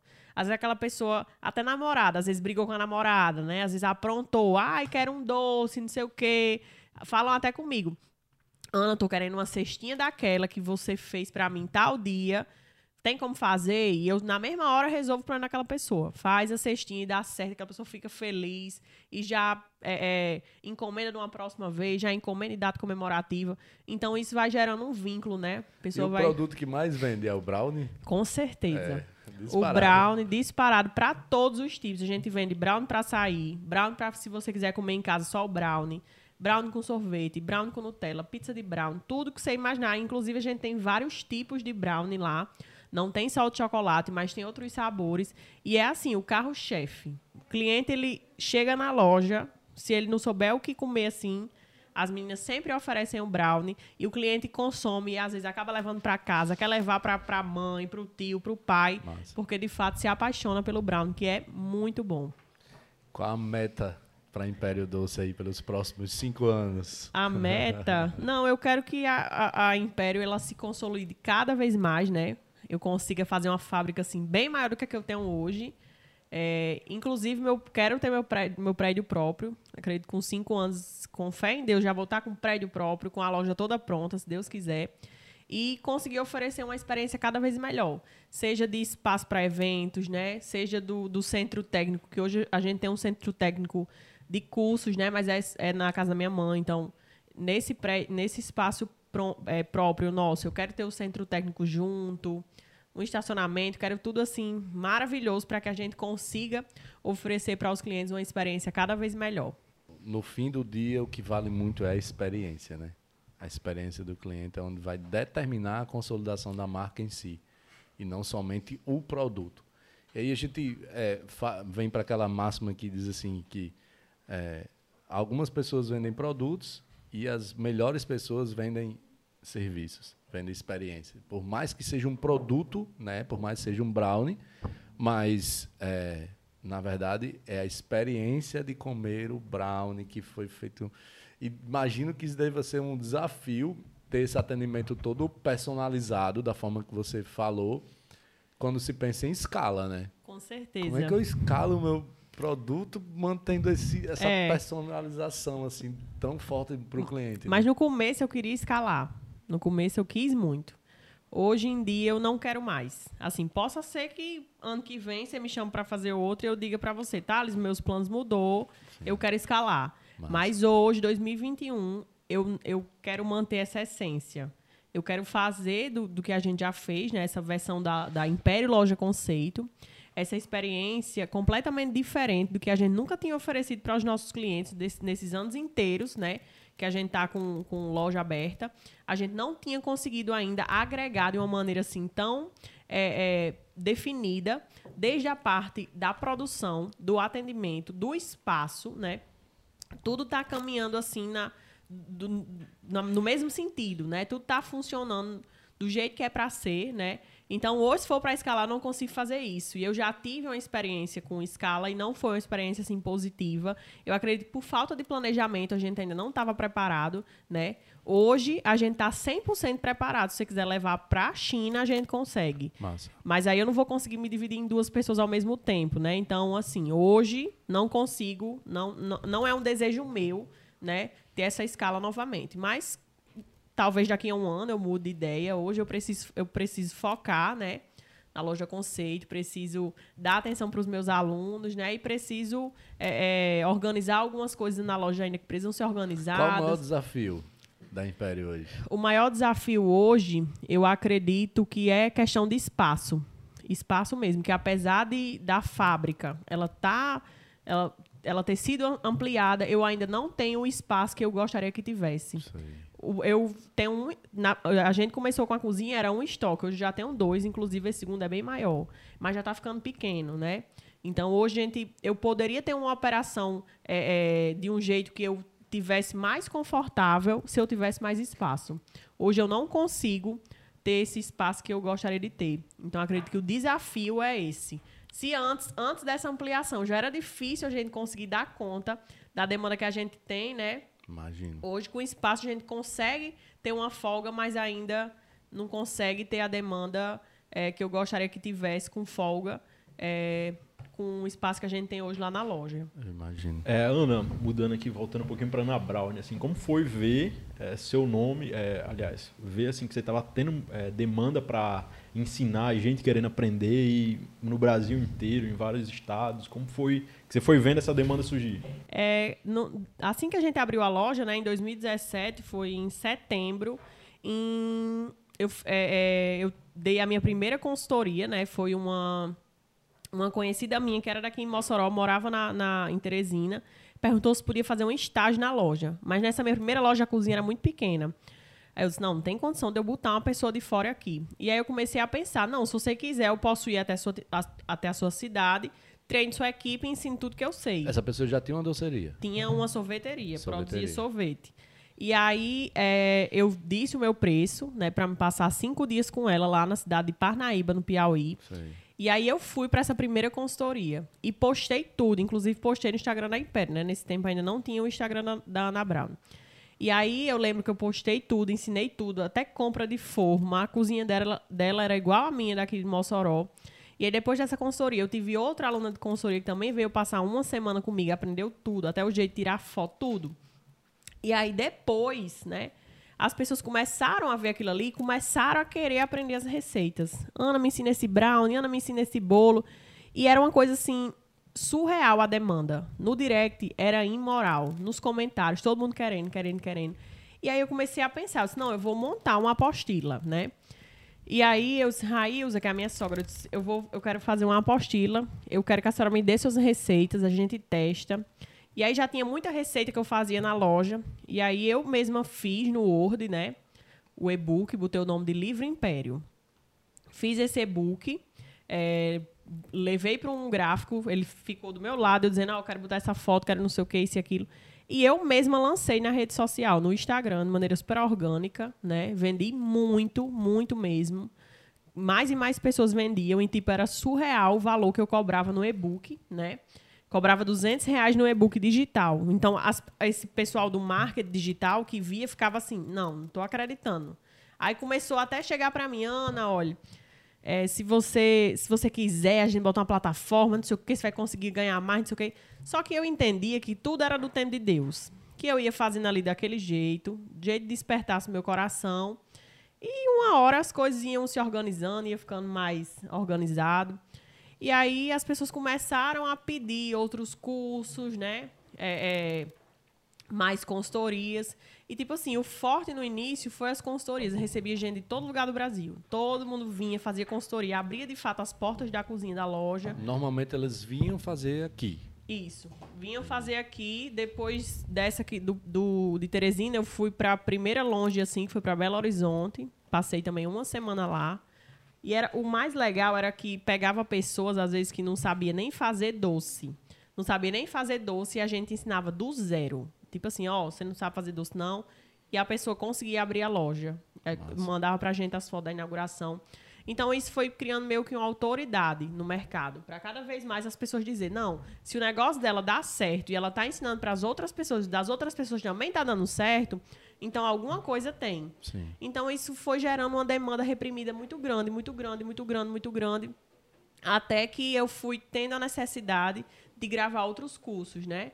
E aí, acredito que foi em 2019, a gente iniciou na plataforma Hotmart, né, que é onde vende de fato os cursos online com videoaulas, que no começo era só e-book. E aí, quando eu ia vendo as pessoas de outras cidades, tipo assim, tinha gente que falava comigo com um prefixo de fora, né? Fica os numerozinhos tudo diferente. Aí a, a, a mulher dizia, Ana, é porque eu sou aqui dos Estados Unidos, comprei sua apostila. Eu ficava, o quê? Como é que pode? Eu comecei a fazer brownie, assim, de um jeito tão despretensioso. A mulher lá nos Estados Unidos comprando para aprender a fazer o brownie, dava certo e ela estava vendendo. Então, assim, foi preenchendo um, um, outro lado da minha vida que eu nem imaginava, né? Assim, eu nem imaginava que. Eu pensava assim, não, abri a loja, Deus, eu, eu sou a pessoa mais feliz do mundo. Mas quando eu comecei a impactar, assim, diretamente, né, vida de pessoas de um jeito. É, de uma expansão bem maior e mais rápida, eu fiquei, assim, completamente realizada. Tinha muitos depoimentos de pessoas que diziam, Ana, meu marido está desempregado, eu estava desempregada e estou vendendo o seu brownie, é o que está sendo a renda da casa. Que bacana. Então eu dizia, eu já estou realizadíssima. Não bacana. é o dinheiro, né? É a diferença que eu faço na vida daquela pessoa, seja através dessa receita, seja através dessa disponibilidade, que sempre sou eu que respondo todos os alunos.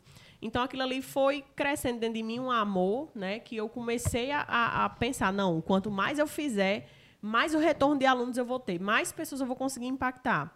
E aí, né, depois que a gente entrou na Rota Marte, a gente começou a, de fato, a encarar como um, um jogo de gente grande, nesse sentido de fazer videoaula, né? A gente já tem cursos lá com várias horas aulas, né? Já tem esse total aí de mais de 16 mil alunos. E meu coração é só gratidão. Nem consigo imaginar a minha vida sem, sem e meus hoje alunos. Você faz aula presencial também, né? Eu vi agora dos que estava em São Paulo, uma turma lá e tal, né? Hoje a aula presencial, né? É depois dessas, dessas do e-book, né? eu participei de uma feira, é, fazendo demonstração, fazendo o brownie. E aí as pessoas começaram a me convidar para dar aulas no, nos centros culinários das outras cidades, né? Aí a gente já foi aí para mais de 13 estados com aula presencial e todas as aulas era turma esgotada, assim. Eu tenho até uma história boa sobre isso. Eu estava em Limeira, interior de São Paulo, iniciando nossa operação lá. Sim. É, em agosto do ano passado, salvo engano. E aí eu marquei uma reunião lá com a maior confeiteria da cidade, né? Aí marquei um horário, cheguei lá para conversar com o dono o dono e a esposa. E aí a gente nunca chega falando de delivery já, de venda, essas coisas. Né? A gente vai trocando ideia. Ah, cara, você é de onde? Eu disse, não, eu sou de Mossoró, Rio Grande do Norte. Ele, terra de Ana Brown, né? Sério? Aí eu fiz, caramba, ela é conhecida aqui. Aí ele, você é doido, cara, Ana Brown já...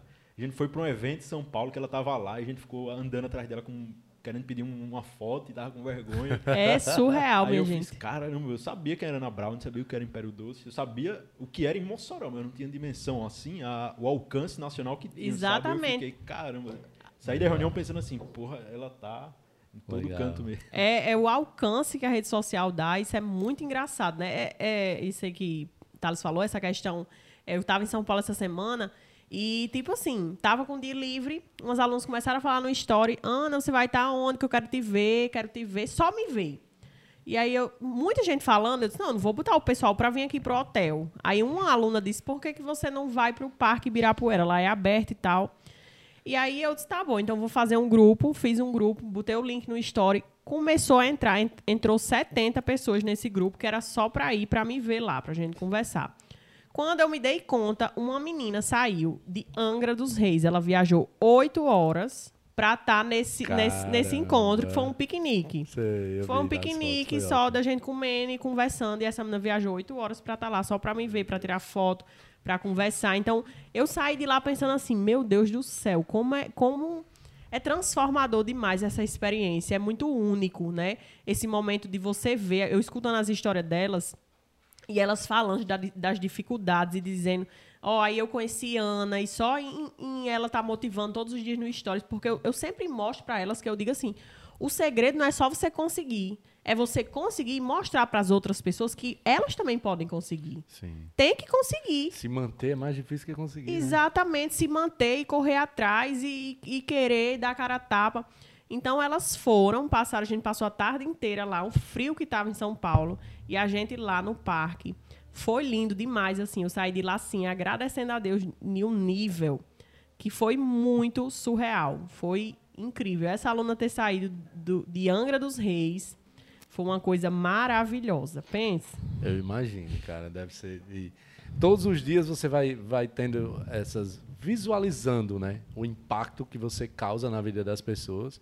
E isso, de fato, é, é muito importante. Assim. Imagino que isso é um fator motivador para continuar. O que eu estou fazendo é legal, o que eu estou fazendo está dando certo, as pessoas estão né, absorvendo, as pessoas estão, é, de fato, é, contribuindo com a vida das pessoas e da sociedade de um modo geral, porque pô, tá fomentando empreendedorismo, tá, né? Pessoas Com como você comentou que, sei lá, tava desempregado, marido desempregado, não sei o que e tal, e aí de repente muito massa isso, muito Com massa. certeza. Não, eu acredito que o segredo é esse, né? Eu sempre digo, é, quando eu morrer, eu quero deixar um legado. Não quero ser só mais uma, não. Quero fazer diferente, nas- quero fazer a diferença na vida das pessoas, seja através de ensinar ou até mesmo para falar de Deus, para mostrar para elas que até agradecendo as coisas vão acontecer. Então, esse momento lá no Ibirapuera foi justamente esse, porque eu- todo dia eu pedi a Deus, Senhor, eu sei que você vai me dar sabedoria para que eu consiga alcançar multidões, seja ensinando ou não. E dessa vez eu não falei nada de receita, sabe o que é? Nada. Eu não abri minha boca para falar nada de brown, de nada. Foi só assim, só falando do jeito dessa nossa conversa aqui. E elas todas, assim, muito concentradas, olhando e perguntando. Foi único, foi maravilhoso. Isso é muito importante. Qual a maior gafe que Ana Brown, a Ana Brown já cometeu? Ai, meu Deus do céu. Deixa eu pensar. Ah, é, lembro, foi, foi recente agora. A gente teve um encontro, teve uma consultoria. É, o nome da consultoria é do Zero ao Império. Que a gente recebe essas alunas aqui em Mossoró. E eu recebi alunas de, de vários estados, São Paulo. Elas passam três dias numa imersão com a gente, né? Passam um dia na cozinha, os outros dias lá no Termas, com, abordando diversos assuntos. E aí, é, tinha uma aluna que o aniversário dela era no outro dia, né? Aí foi essa aluna e a irmã. O nome da aluna é, Pam, é Laura. E o da irmã é Pamela. Quem estava aniversariando era Laura. É. Aí eu, no meio de lá da imersão, eu abri porta com um bolo e cantando parabéns e a vela. Na hora que eu fui entregar pra uma, eu chamei de. Um, pra parabéns, Pamela, mas quem estava aniversariando era Laura. E isso tudo gravado, sendo ao vivo. Foi assim, eu fiquei muito envergonhada. Elas na hora ficaram. Não, Ana, não tem problema, não. Mas Não, na verdade é minha irmã que tá Pô, ela, ela disse, ela fez assim, ó. Eu, é parabéns, sou... Aí ela assim, ó, olhando pra mim assim. Você sem entender. E eu... Todo mundo parou e ficou assim, rindo, sabe? E eu morta de vergonha. Eu Disse, meu Jesus Cristo, como é que pode? A menina vem lá de, de São Paulo pra eu chegar aqui eu errar o nome da menina no aniversário, ainda mais sendo gravado. Imagina. Ave Maria, até hoje o pessoal tira onda, você acredita? Ana, você hoje tem 26 anos? Isso, 26 anos. 26 anos. Muito jovem, conseguiu construir muita coisa, muito jovem.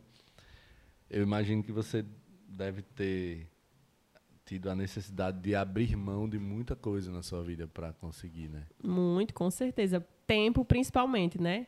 Tempo com a minha família. É, antes de, de empreender, a gente era todo mundo, todo mundo muito unido, assim. A gente ainda é hoje, né? Mas, tipo assim, todo final de semana a gente tava lá em casa, ou tava na casa de algum tio meu, ou tava lá na casa do meu avô. E desde 2017 para 2020, esses três anos, eu vivia em pé de um jeito que era, eu viajava hoje, aí passava dois, três dias fora, voltava, trocava de mala, viajava. Quando não era viajando, era endoidando na loja. Imagina. Tipo assim, a, a minha família, a gente só se encontrava, assim, eventualmente, em algum evento, alguma coisa.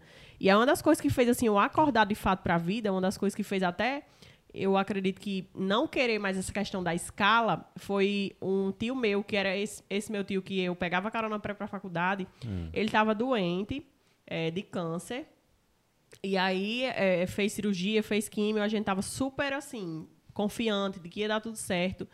E aí, em setembro de 2018, eu tava com, acho que eram uns cinco cursos marcados no mês. Inclusive, um, um dos cursos, ele fazia tratamento Fortaleza, eu tava lá, vi ele, né? Ele chorou, aquela coisa. E aí, saí de lá bem feliz, porque eu vi que ele tava bem e tudo. Quando foi no dia 18, eu viajei para o Rio de Janeiro, né? E não, já não me falaram nada, já não me falaram que ele estava piorando, não me falaram nada, porque de fato eu tinha esse curso marcado, estava com mais de 40 alunos né, para esse curso no Rio de Janeiro. É, fui fui para o Rio de Janeiro na segunda, na, na terça, cheguei no Rio. Na quarta-feira deu o curso. Quando terminei o curso, João Vitor me liga dizendo que ele não tinha resistido, que tinha falecido. E esse meu tio, ele sempre me ajudou muito, né? Tanto para deixar em escola. Ele era aquele tio que é tipo pai, né? Sei. que falava, que brigava. E eu lembro como se fosse hoje, eu no quarto, assim, chorando, porque eu estava sozinha no Rio de Janeiro. A minha família toda aqui, vendo essa questão de, de velório, essas coisas. Tentando ligar para ver se conseguia passagem para voltar a tempo. Não consegui chegar a tempo do velório. Cheguei em Mossoró, já era 8 horas da noite. E aí eu lembro que no outro dia eu tava na loja e eu fiquei pensando justamente isso assim, meu Deus, o que é que eu tô fazendo na minha vida? Eu tão nova, né? E, tipo assim, trabalhando. Eu sabia que eu precisava trabalhar. Precisava, se eu quisesse conquistar minhas coisas, eu tinha que trabalhar. Mas, assim, ao mesmo tempo eu pensava, não, eu acho que eu tô indo longe demais. Porque, tipo, meu tio tava, tava ruim e eu não percebi. Porque ninguém queria me contar, porque de fato eu tava com essas viagens marcadas, sabia que não podia remarcar. E eu não notei. Eu tava tão focada ali naquele curso, né, em dar o curso e fazer tudo, que eu não notei quando manhinha falou, quando eu falava com a esposa dele, eu dizia, tia, deixa eu falar com o tio. E ele, não, ele tá, ele tá tomando banho, ele tá fazendo qualquer coisa, né? Eu não notei que era ele que já tava, já tava mal, né? E por eu não ter chegado a tempo, foi uma coisa assim que, que Fez pensar. me, me fez pensar. Eu, eu, eu desenvolvi ansiedade generalizada, tomo remédio até hoje. Então, assim, eu pensei muito nisso, assim, meu Deus, a vida é uma só que, é que adianta a pessoa querer conquistar assim o um mundo? Se chegar aqui, ah, conquistei o mundo, tenho muito dinheiro, tenho isso, tenho aquilo, se você não tem o mais importante, que é o tempo para usufru usufruir. Ah, eu tenho um carro, eu tenho isso. Sim, mas cadê o tempo? Você não tem o tempo. E de repente chega a pandemia e começa a levar pessoas que você ama, você está aqui conversando com, com ele, daqui a pouco ele, Deus o livre, acontece alguma coisa, ele não está mais aqui. Então, parece que a pandemia deu essa chacoalhada em mim, assim, de entender que o que eu sempre tive, eu sempre tive, sempre foi uma, uma, um pilar muito importante na minha vida, que foi família. E eu sempre fui muito próxima com eles. E por conta do trabalho, a gente teve essa separação. E aí, quando chegou a pandemia, que, tipo assim, tive que parar a viagem tudo, eu fiquei pensando, meu Deus do céu, sempre a minha família sempre esteve aqui. E eu, com essas, com essas correrias, não, não dando o devido valor que eu, que eu dava, né? E, tipo assim, acontece alguma coisa e aí? Aí a minha avó pegou Covid também, mas graças a Deus ela, ela ficou boa, foi um milagre de Deus, né? Então, assim, eu comecei a dar mais valor. Se antes eu dava mais valor, hoje eu consigo dar mais, né? Então, para as pessoas que, que estão começando, aproveitem, né? O tempo é uma coisa que não volta. Né? Eu sei que a gente dá nosso sangue, a gente quer trabalhar de noite, de madrugada, de dia, mas a gente tem que, de fato, saber o que, de fato, é, é, é, importante na vida, né? Que é justamente isso. Família, amigo. É, tem que separar o que é importante do que é urgente. Exato. E do que é essencial também, é, né? Do que é essencial. Tem coisas que são muito importantes, mas não é urgente. Exatamente. Tem coisas que né, são essenciais, mas talvez não seja urgente também. Exatamente. Então, é. assim, acho que tem que saber separar muito isso. Eu também, você falando, eu super me, identifico né, com o que você comenta assim já aconteceu comigo muito isso de, de de repente eu comprar alguma coisa para mim, isso ano passado aconteceu. Tipo, comprei um, um objeto para mim e aí viajei no dia seguinte e passei um mês fora, voltei. E alguém me perguntou: "E aí, você gostou de tal?" Cara, você acredita que eu não usei? tipo, pois é. Eu não tinha tido tempo de, de né, usufruir ali o que, o que de fato estava conseguindo conquistar. Mas assim, ao mesmo tempo, é, quando você olha a missão, ela vai além do que só do ter, né? Só do conquistar para você. Principalmente ali quando você fala de, de dar aulas, né? De dar curso e tal. A mesma coisa acontece hoje aqui na, na Bia, gente, pô, quantidade de pessoas de vidas que são impactadas, entregadores, empresas que conseguem realizar suas entregas, conseguem ganhar dinheiro, levar dinheiro para dentro de casa. Então existe uma, um, uma missão maior do que só o ter. E a mesma coisa eu penso muito né, em Ana Brown. Pô, tá, eu, eu vou ganhar dinheiro com isso, mas também tem um outro lado. Quantas pessoas estão conseguindo levar comida para dentro de casa fazendo doce com o curso que teve com a Ana Brown. Com certeza. Então, é, também começa essas outras coisas serem importantes ali, começa a, a, a fazer valer todo aquele nosso trabalho. Eu, eu, todo mundo trabalha por dinheiro, né? Assim, é, é normal, não vamos né, ser hipócrita. A gente precisa ganhar dinheiro. Mas existe um, um, bem maior também do que, além do dinheiro, que é o nosso, nosso papel social, né? O nosso Com papel. certeza. Quando a gente consegue desenvolver pessoas, quando a gente consegue desenvolver a economia, né? A economia. Se pegar esses 16 mil alunos de Ana Brown, e quanto não foi injetado na economia com os doces desses 16 mil alunos.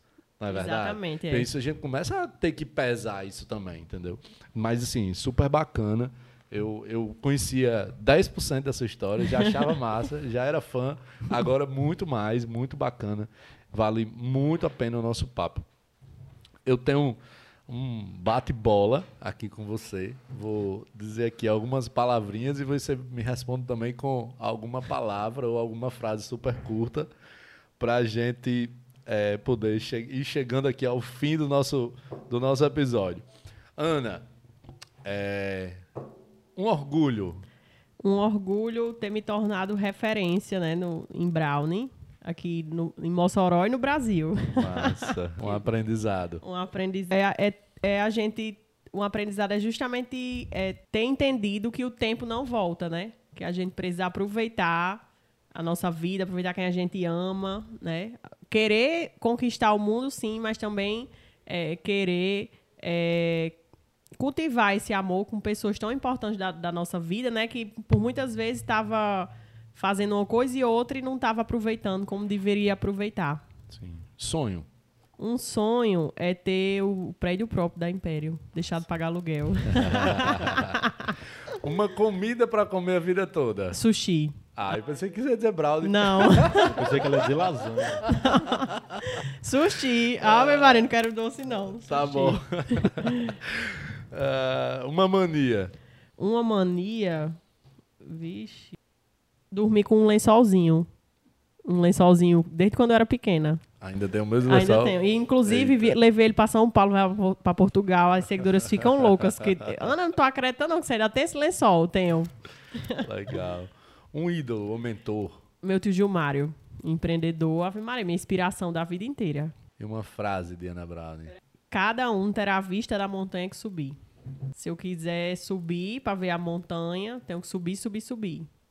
Mas também se eu quiser só ver daqui de baixo, Se estiver satisfeito com É. essa visão. exatamente. Só tem que entender que as nossas decisões, né, podem impactar diretamente. Na nossa vida e na vida de Exatamente. outras pessoas. Exatamente. Ana, muito obrigado mais uma vez. Obrigado, Aleph, pela co-participação no nosso programa de hoje. Chegamos aqui a- ao fim de mais um episódio do nosso Bicast.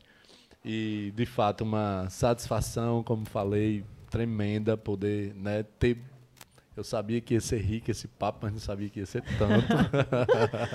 Sua história realmente é belíssima, Ana. Você está de parabéns, assim, tudo que você vem desenvolvendo. Acho que sua missão vai além, né, como a gente já comentou aqui, vai além do, do, do propósito inicial, que era ali um, produzir doce ganhar dinheiro com aquilo. E sim, hoje impactar a vida de pessoas, isso é muito massa. E aí a nossa casa está sempre aberta para né, outros podcasts e outros, outros momentos que a gente possa compartilhar ideias, trocar essa, essa, essa, esse aprendizado, que de fato é um aprendizado. Então fica aqui a nossa gratidão, gratidão de Thales, a gratidão de Be Delivery pela sua participação. Da mesma forma, Aleph também. Obrigado, meu irmão. Tamo junto. Eu que agradeço, Thales. E, inclusive, viu, é, a gente tem que marcar um lá na Império para fazer uma coisa bem diferenciada, com um Vamos. docinho, tomando um Sim. café. Atenção, Xaxá. Vamos marcar um, um Um episódio, um Bicast, lá, Lá na Império, Império. Doce. A gente chama a Ana de novo. Exatamente. Chama mais alguém. Chama um- Gilmário como um Gilmário. brownie. Vai ser maravilhoso. Massa. Fica a dica aí. Eu que sabe agradeço. Você sabe que os insights de Ana dão certo, então. tá bom? Pois é isso aí. Então, pessoal, muito obrigado a todos vocês que nos escutaram até agora. Siga nossas redes sociais no Spotify, YouTube, curta, compartilhe, porque tem com certeza mais pessoas que precisam escutar esse episódio. Beleza? Valeu, um grande abraço.